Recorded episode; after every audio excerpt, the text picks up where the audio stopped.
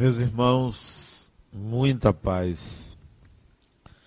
É interessante notar que a grande maioria das pessoas tem dificuldades de, numa discussão, evitar sair do sério. Tem dificuldade de controlar as emoções. Em geral, se reage de forma semelhante àquele que agrediu. Isso é muito comum. Pessoas até que pensavam que já tinham controlado a própria agressividade, de vez em quando derrapam, de vez em quando incorrem no mesmo equívoco. E eu, de muito notar isso, fiquei me perguntando: o que, que acontece de fato? Uma pessoa naturalmente cordata, naturalmente equilibrada, que já compreende questões espirituais, uma pessoa amadurecida, altamente experiente, incorre eventualmente nesse equívoco e se encontra numa condição que ela própria se arrepende depois. Como eu ainda continuo fazendo isso? Como eu ainda continuo reagindo assim? Por que isto acontece? De tanto observar, de tanto perceber essa ocorrência, estabeleci uma espécie de teoria a respeito. Quando você é mais jovem, ou até menino ou menina, adolescente, você se incomoda com certas, certos assuntos, certas questões, ou até se envergonha de certas experiências que você tem, que quando mais velho, ou mais velho, ou com a idade mais avançada, ou mais experiente, você vê aquilo como uma bobagem, você vê aquilo como pueril. Como eu tinha vergonha de tal ou qual situação, você entende que aquela ocorrência era porque você era ingênuo ou ingênua, era porque você não sabia das coisas, não sabia da vida e compreende o que acontecia à luz da sua maturidade, da sua experiência. Será que podemos fazer a mesma analogia? Por que, que nos incomodamos com questões tão pueris, com situações tão infantis e saímos do sério? Por que no, nos engasgamos com um mosquito e engolimos às vezes um elefante? Por quê? Quantas vezes você já ouviu, quantas vezes você mesmo já disse que é preciso perdoar, e às vezes você não consegue fazer isso, embora você tá, já tenha ouvido muitas vezes isso.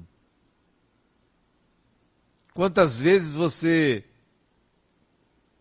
já ouviu que você deve ter paciência e quantas vezes você já foi impaciente e continua impaciente em certas situações.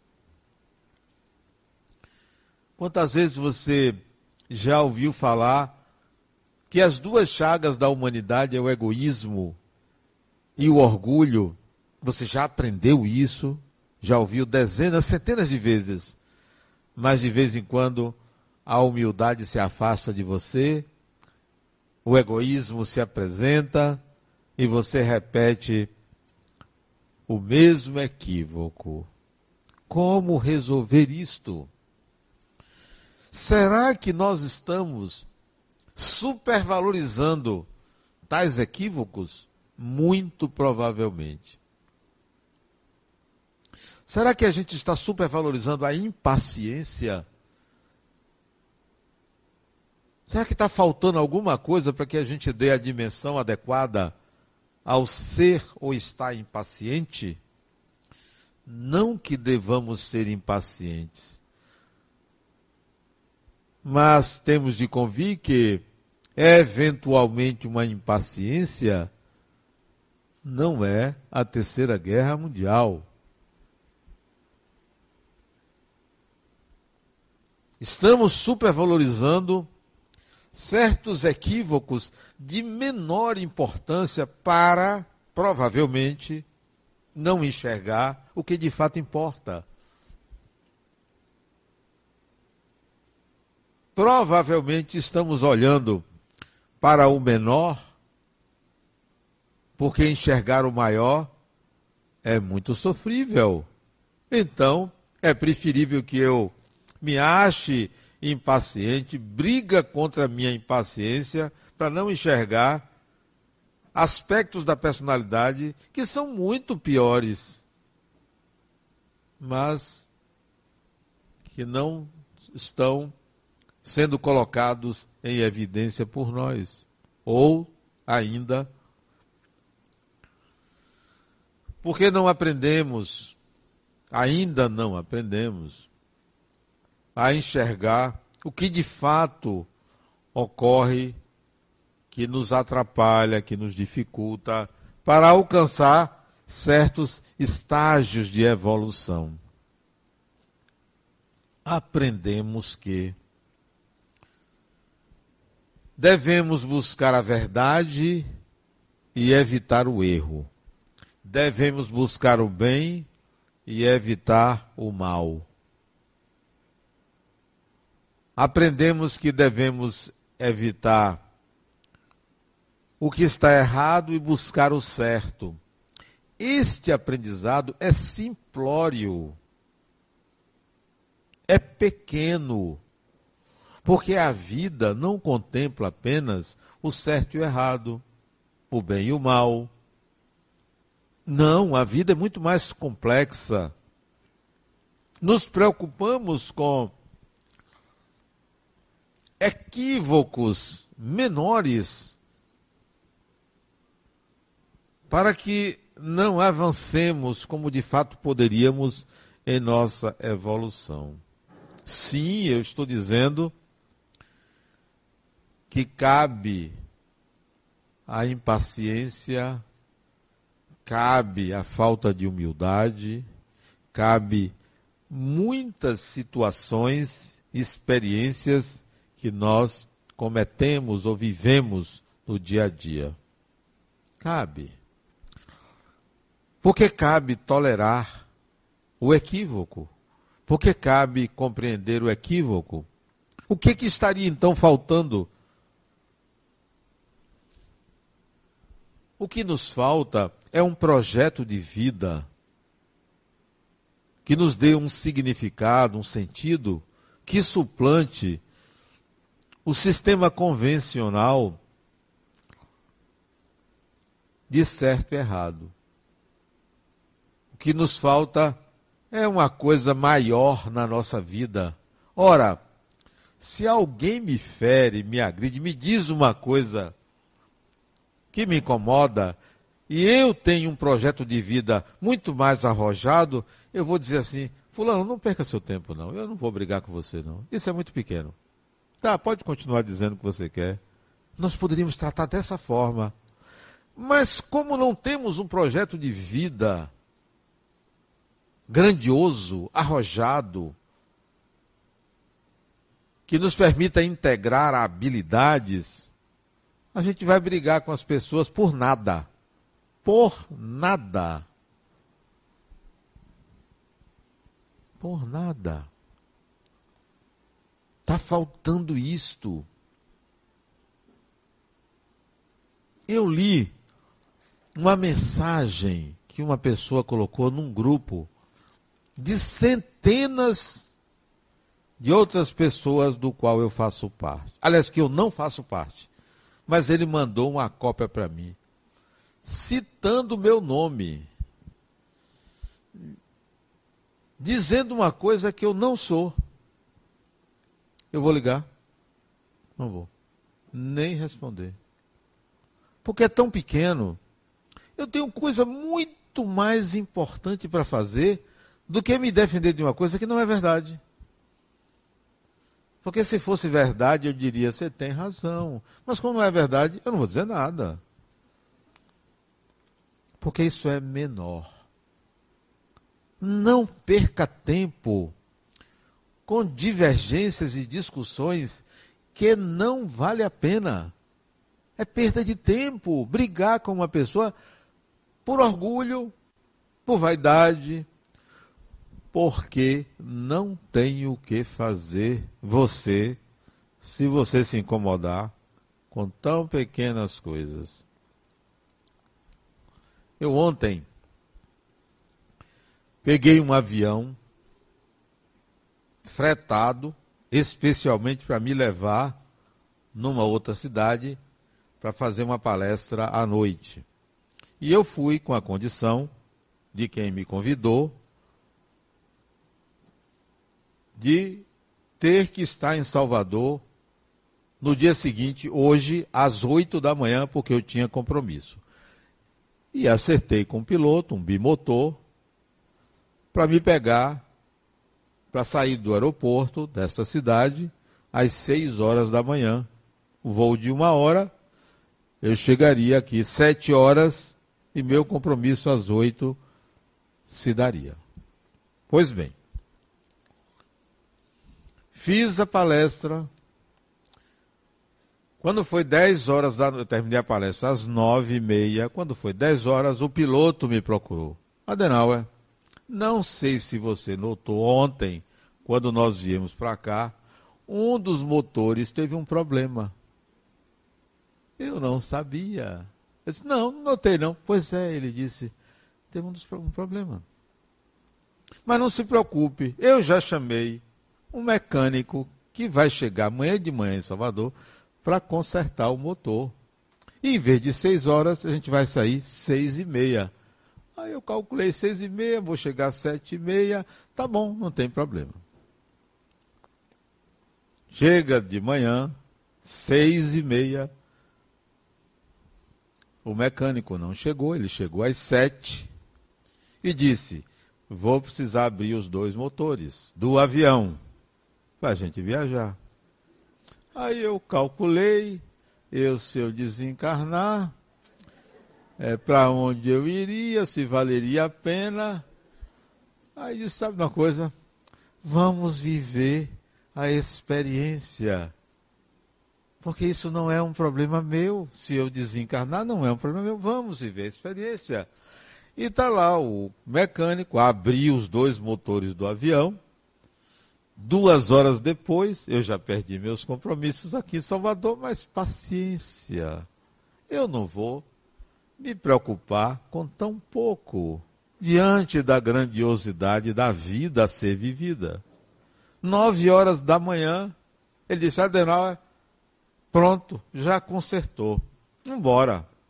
Aí tá bom, bora. Eu entro no avião, eu, o piloto, o copiloto. E o mecânico que veio de volta, ele foi de ônibus, ou de avião. Antes de sair, o dono do avião chegou para mim e disse: Adenauer, o que que sua intuição diz? Eu ia dizer para ele: minha intuição diz que se cair, tá tudo ótimo. Mas eu vi que eu ia assustar ele, o mecânico e o copiloto, porque ele é o piloto. Eu disse, não, não vou dizer isso a ele, né? Tá tudo bem para mim. Se está tudo bem para mim, eu vou dizer que está tudo bem. Disse, Olha, minha intuição diz que será um voo maravilhoso. Aí ele disse assim: a minha também. Vamos viajar com a nossa intuição. Bom, se a gente vai viajar com a nossa intuição, essa é a melhor garantia que existe, né? É a intuição. Lá em cima, o avião deu umas chacolejadas que eu disse, é hoje. Mas, vamos lá, vamos viver a experiência. O avião subia e o avião descia e dava uns, umas quedas, mas estava tudo bem. Vou me apequenar com isso? Não. E ele olhava para trás assim, Adela, está tudo bem aí? Eu, ó, na maior fleuma, né? Tem uma hora que eu até dormi. Tudo ótimo. Porque a melhor coisa quando você está prestes a desencarnar é ficar tranquilo. Por quê? Porque você chega no mundo espiritual, é só abrir o olho. Chegou tranquilo. Porque se você chega com medo, vão lhe dar uma injeção na veia para você dormir. Eu não quero dormir, eu quero viver a experiência. E aí, chegamos aqui 10, 10 horas, saímos 9, chegamos 11, 10 horas da manhã. E aí, Dela, sua intuição é forte, viu? Eu, disse, ah, eu confio muito na minha intuição. Sincero, isso é fato. Isso aconteceu hoje. Não, isso não me tira o sono. Isso não me preocupa. existem questões muito mais profundas que devem fazer parte do nosso repertório de viver. Quanto mais você se preocupar que uma pessoa falou mal de você. Não se apequene dessa forma. Não gaste energia, não gaste tempo. E também, se isso acontecer, se você se agastar com isto, bobagem, siga em frente. Vá atrás dos projetos maiores. Vá atrás de algo que faça sentido. O outro manda uma mensagem para mim, Adenauer, eu não bebo. 72 anos dele, eu não bebo. Nunca gostei de bebida. Fui ao aniversário de minha sogra, de 94 anos não sei por que cargas d'água eu tomei um gole de vinho. Nunca bebi. Saí da festa dirigindo meu carro, possante, foi parado no blitz, multado e quase preso. O que é isso, Adenal? Aí eu botei na mensagem merecimento. Né? Foi, ele foi perder a carteira por um ano, vai responder um processo. 72 anos, vai responder um processo. Merecimento, fulano. Você passou a vida toda quieto. A vida pede movimento e não quietude. Você vê uma pessoa muito quieta, desconfie. Ou está perdendo a encarnação, ou é enrustido. É. É. A vida pede atitude, busca, determinação. E se nesse processo de busca, de determinação, você derrapar, levante e siga.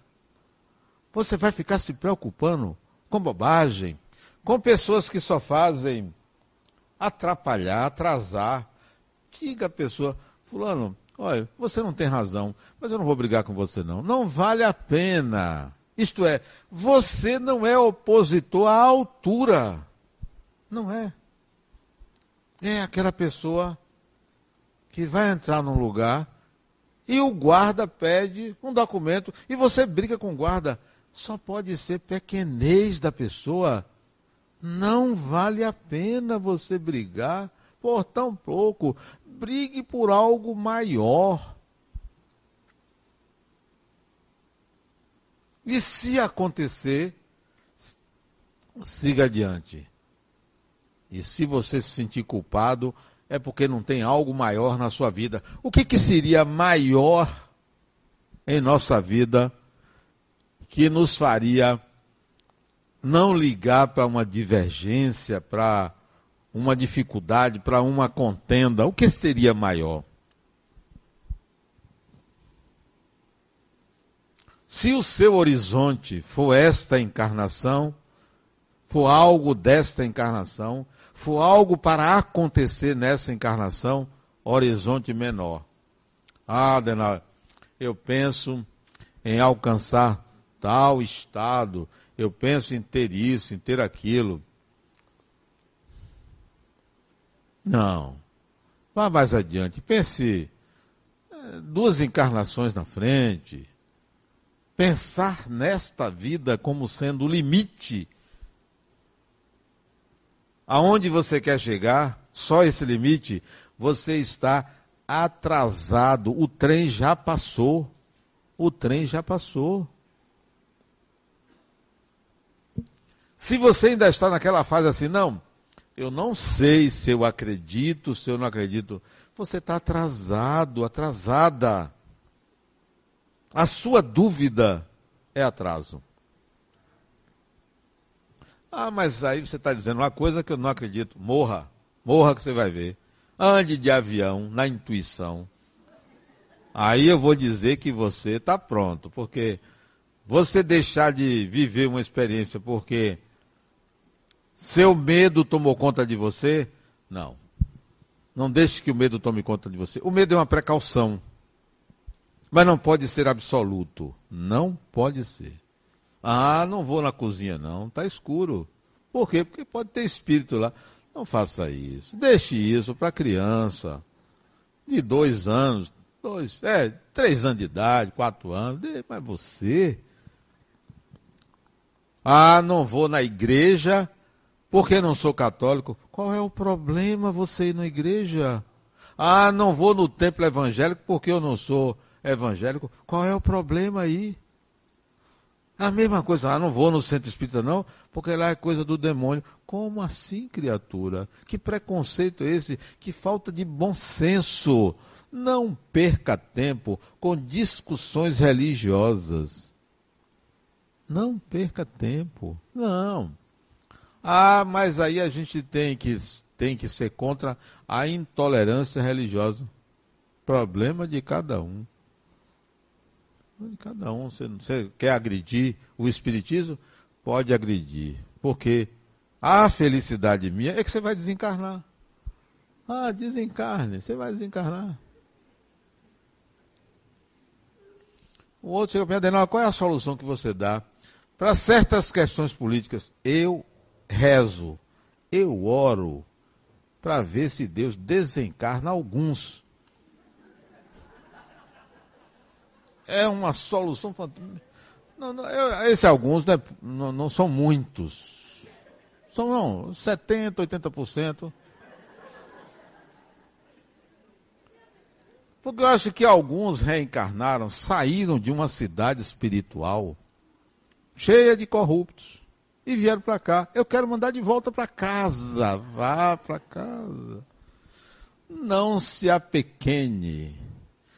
O outro vem a dizer, você é de esquerda ou de direita? Eu não sou de esquerda, nem de direita, nem de cima, nem de baixo, nem do lado. Nem... Não, eu sou eu. Não estou a favor de A nem de B. Nem estou em cima do muro, porque às vezes eu desço, eu subo, eu saio. Não, eu não vou me apequenar. Política é uma questão pessoal. É pessoal. Ainda bem que no centro espírita não tem política. Não tem. Aqui é ambiente de espiritualidade. E espiritualidade não tem de esquerda, nem de direita, nem de cima, nem de baixo, nem do lado. Não tem. Não tem. Não tratamos de política. Não que sejamos apolíticos, não. Eu tenho uma convicção política, mas eu aqui estou investido de uma determinação dentro de um sentido e significado da minha vida. E não para me manifestar a favor de A, de B ou de C. A única coisa que as pessoas sabem é que eu misturo espiritismo com futebol. Porque acho que Deus precisa olhar para o Vitória. Só por isso. Misturo sim. Porque eu acho que é injustiça de Deus. Como fazer isso com o meu time? Só faz perder, só faz perder é a única mistura que eu faço. Não, não cabe. Espiritismo não tem partido. Não tem partido. Se alguém associar partido ao Espiritismo, esta pessoa precisa partir. Partir, vamos deixar partir. Porque não tem. Não é possível. Não faça isso. Não coloque o Espiritismo nesse lugar. A bandeira do Espiritismo não é contra A ou contra B. A bandeira do, espírito, do Espiritismo é a favor da consciência da imortalidade. Essa é a bandeira do Espiritismo. Essa é a bandeira. Ah, mas você está pactuando com fulano, com fulano. Não, não estou pactuando com ninguém. Sou contra a miséria, sou contra o sofrimento. Claro, sou contra isso. Mas não estou pactuando com ninguém. Hoje eu fui almoçar, agora meio-dia, com uma pessoa que ofereceu para a nossa instituição um aparelho para colocar no nosso ambulatório médico. Um aparelho caríssimo. E eu fui muito claro no almoço, fulano. Eu aceito. Novo, quero nada usado, novo. Caro, cento e tantos mil, aceito, cabe aqui, vai atender a população. Mas não tem discurso. Não tem discurso não vai usar a tribuna. Não, mas eu poderia dar umas palavras. Não, as palavras estão sendo dadas aqui e agora. Lá, não. Lá não cabe. Ali é ambiente espiritual. Nem vou dizer seu nome. Eu vou dizer que houve uma doação. Porque o anonimato é melhor, você vai se sentir melhor porque você. Aliás, o dinheiro nem vem de você, vem das, do povo vem da sociedade. Porque se fosse uma coisa particular, não, não cabe misturar. Agora eu não sei nem por que eu estou falando isso. O que foi? Ah, foi por causa da mensagem do sujeito. Da mensagem colocando. Não, não perca tempo. Não perca tempo em se defender do que não precisa de defesa. Se o vizinho disse alguma coisa de você, deixa o vizinho pensar de você o que quiser, porque só quem sabe quem é você é você. É você. Só quem sabe é você. Se sair seu nome no jornal dizendo o contrário do que você é, não diga nada não. Desaparece. Você não se manifestou. Mas se você for se defender, você estará em evidência negativa. Nunca uma pessoa vai conseguir me caluniar. Sabe por quê? Porque se caluniar, eu vou deixar a calúnia. Vai deixe dizer. O que sou eu, sou eu. Quem é que sabe? Eu. A quem interessa? A mim. Pense assim, porque qualquer divergência com as pessoas será menor não vai gastar sua energia. Não vai gastar sua energia. Adenal, estão dizendo aí que você é mesmo. Estão dizendo, é. Interessante, eu nem, eu nem imaginava. E toco a vida. Eu dirijo essa instituição, aqui eu sou Deus e demônio. Eu já ouvi tanta coisa sobre mim. Rapaz, ninguém me conhece, porque as pessoas projetam. Adenal, você foi dizer uma coisa à pessoa, mudou a vida da pessoa. Que pretensão. Eu não tenho essa pretensão. Não tenho. Quem muda a sua vida é você. Da mesma forma, o oposto. Você foi dizer isso, a pessoa nunca mais voltou. O que, que eu posso fazer?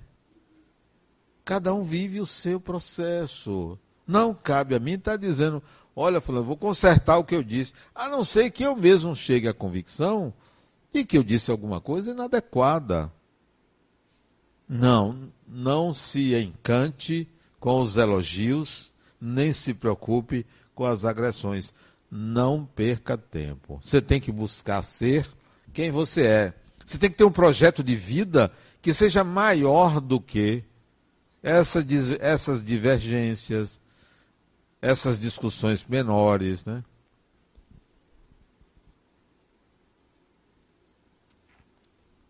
Eu fui convidado para fazer uma palestra, um seminário, em Poços de Caldas.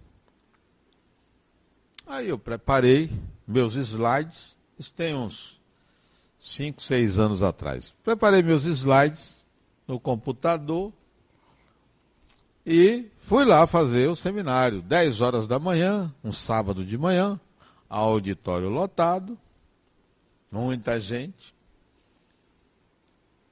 Só que o projetor pifou. Não ia ter projeção. E agora? Tinha preparado a palestra toda. Então eu vou pegar o livro para. Isso faltando uma meia hora para a palestra, porque eu gosto de me certificar se está tudo bem, né? Antes de começar. Vou pegar o livro e vou dar uma lida para falar mais algumas coisas. Só que eu não tinha o livro. Mas na livraria do Centro de Convenções, meu livro estava sendo vendido. Como eu tinha tempo, eu fui lá pegar um livro. Cheguei lá. Você, você podia me emprestar esse livro aqui? Não, aqui o livro só sai se eu só pagar. Eu disse, não, mas é rápido, eu só vou. É que eu vou apresentar um seminário. Não, só se pagar. Eu não tinha dinheiro. Poxa, e agora? Meu livro, né?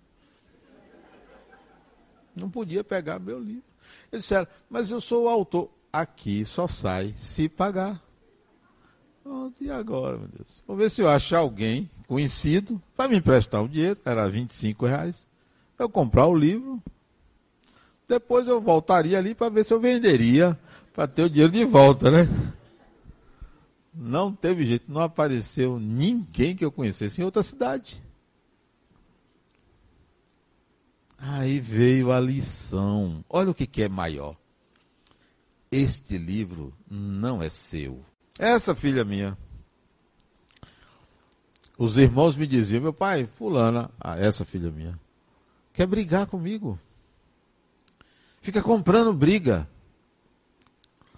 Eu disse uma vez ao meu, meu filho, vá, brigue. Mas meu pai, brigue, rapaz. Só assim você vai lidar melhor com ela. Não adianta eu dizer para você, para você tolerar. Isso ele era menino, devia ter uns oito, nove anos. Não adianta eu dizer para você, tenha paciência, perdoe. Brigue, vai, eu quero ver você brigar. Mas brigar não era na mão, não. Era nas ideias. Vá, brigue. Mas ela só quer mandar, porque você obedece. Vá, discuta. Tem argumentos. Isso não é nada. A gente fica super, supervalorizando uma paz falsa, falsa e real.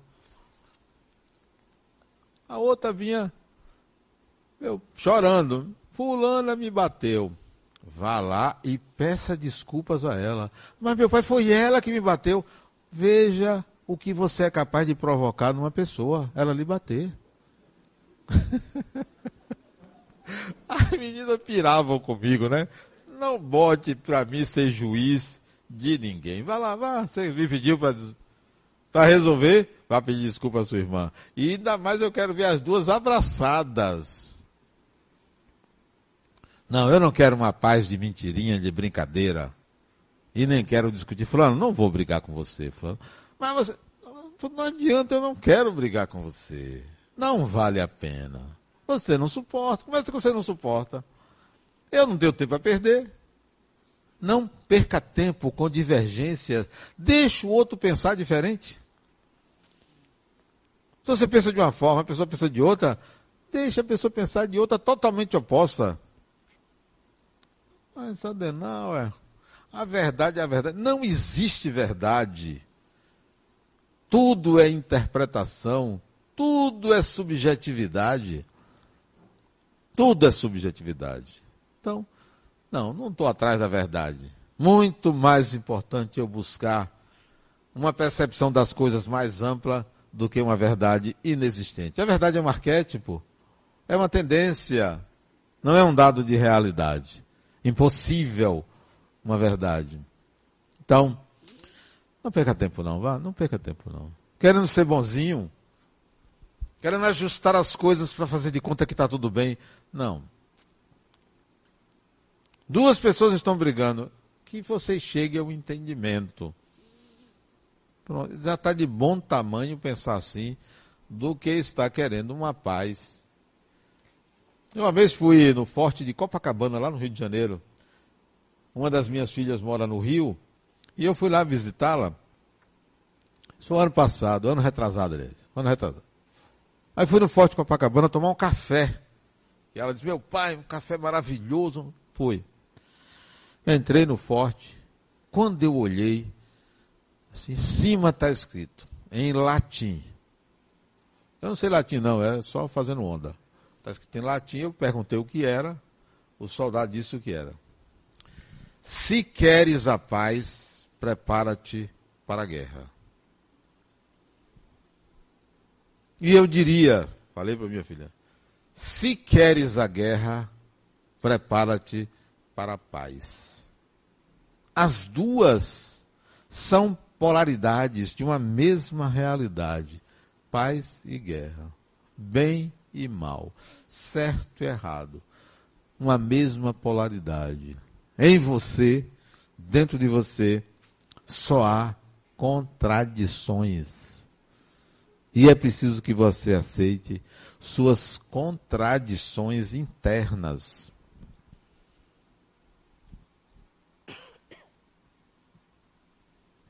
Se você não aceita suas contradições internas, você vai brigar com o outro.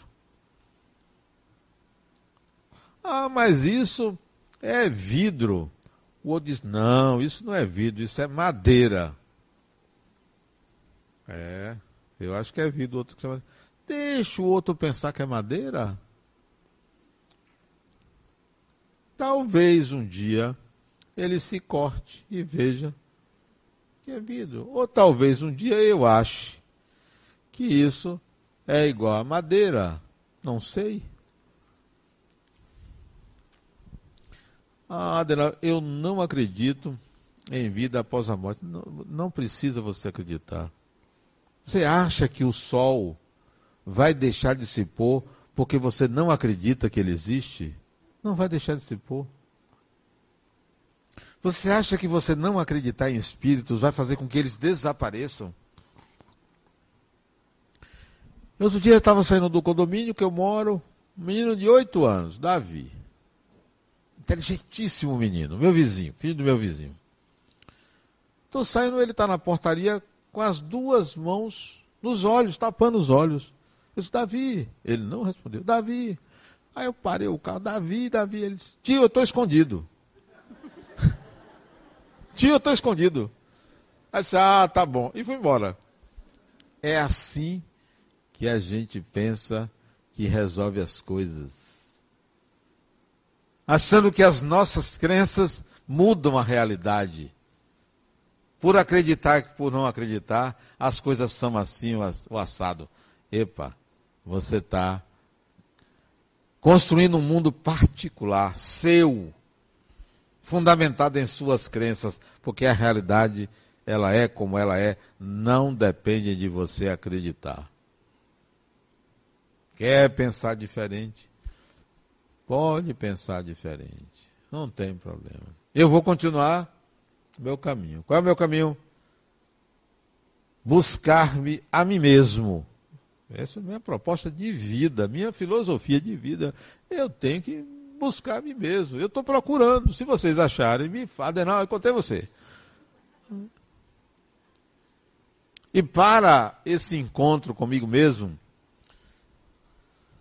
para essa proposta de entendimento de uma realidade interna, a imortalidade é o lastro, é a base. Sim, sou imortal. Por isso que não me preocupa quando, onde, em que circunstância vou desencarnar. Aí Nesse meio tempo, de seis da manhã até as dez horas que eu cheguei, eu fiquei quase incomunicável. E quem me despachou no aeroporto para eu viajar, o motorista que me deixou, depois foi encontrar meus parentes lá, não conseguia se comunicar comigo, nem com o piloto. O avião foi fretado. Aí andaram procurando ver se eu tinha desencarnado. Aí eu gostei das pessoas pensarem que eu estava desencarnado. E disse que fizeram orações por mim, olha que coisa boa. Oraram por mim, para que não acontecesse nada. E eu doido que acontecesse alguma coisa diferente. Não tema o viver, porque não existe o não viver, tudo é vida. Muita paz.